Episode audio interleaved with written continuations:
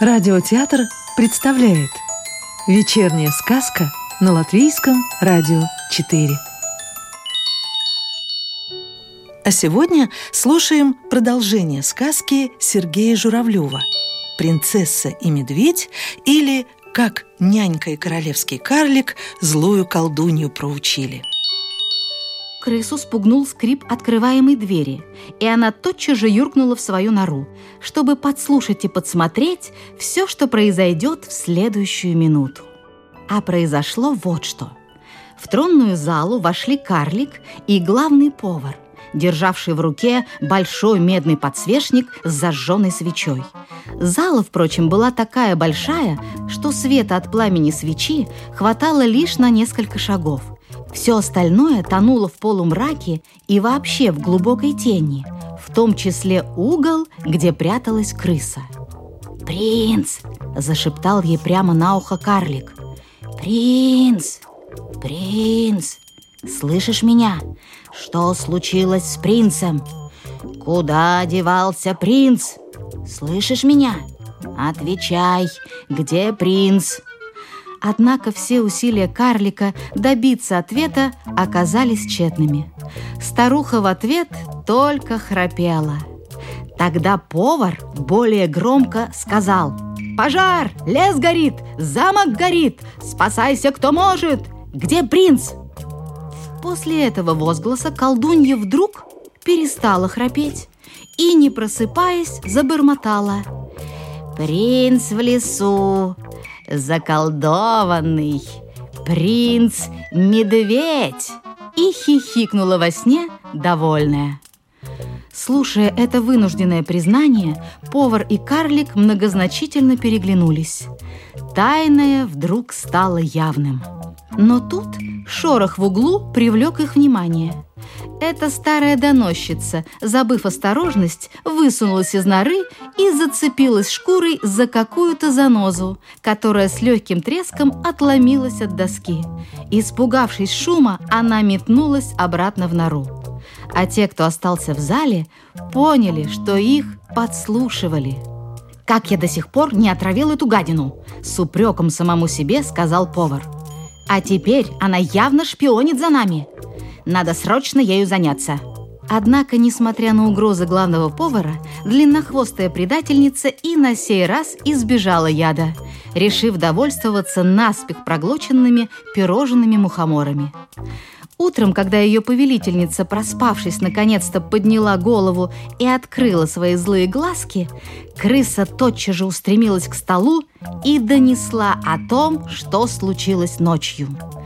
Не дослушав доноса, колдунья схватилась обеими руками за голову и, подскочив как ужаленная, забегала из угла в угол.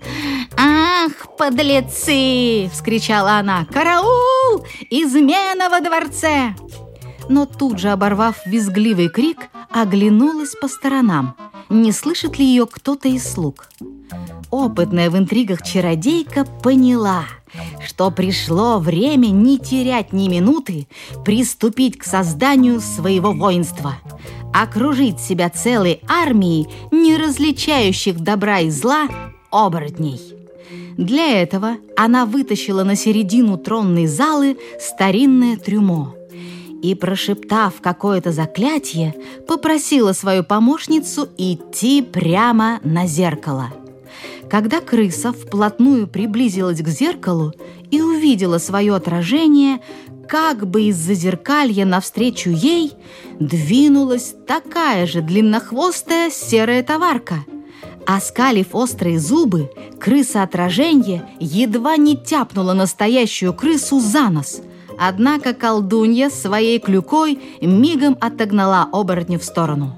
Таким колдовским способом, подводя к зеркалу сразу по две-три крысы, злодейка в течение часа наплодила целую армию отвратительных агрессивных монстров. Старая крыса даже подумала, не перегрызутся ли все эти ее товарки между собой. Настолько воинственны были они с виду. А еще она узнала со слов своей повелительницы, что оборотни не берет ни яд, ни пуля. Однако колдунья не угомонилась, приняв меры по созданию своих сил обороны, которые с шумом разбежались по всем углам, щелям и коридорам. Хлопнув себя костлявой рукой по лбу, «Вот склероз!» Она извлекла из-под зеленых папок на столе овальный предмет с ручкой – свое волшебное зеркало. «Посмотрим, что делает сейчас пасечник», – бормотала она, оскалив нижние клыки. «Наверное, медведя медом угощает». Но, к ее удивлению, пасечник еще тихо, мирно спал в своей кровати.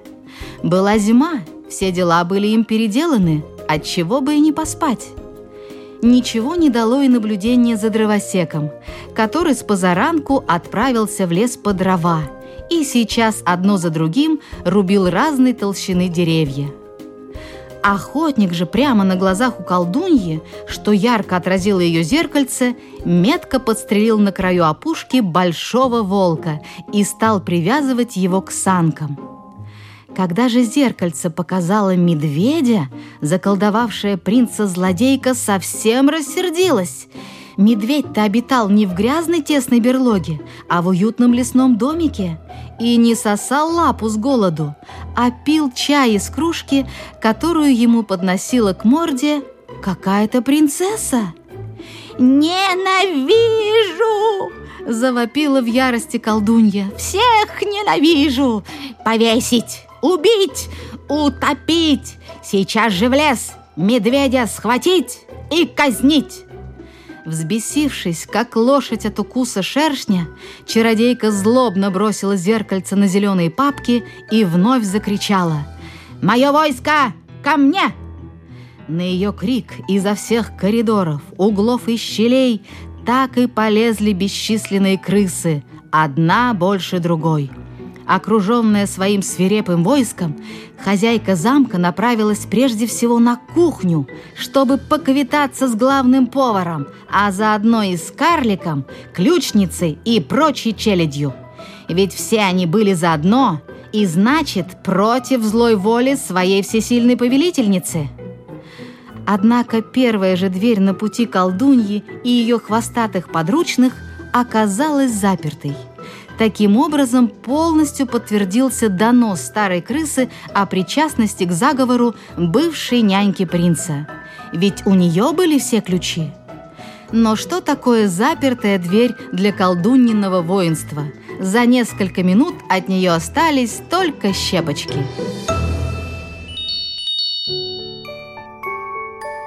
Сказку читала актриса Ольга Никулина. Продолжение сказки слушайте завтра вечером.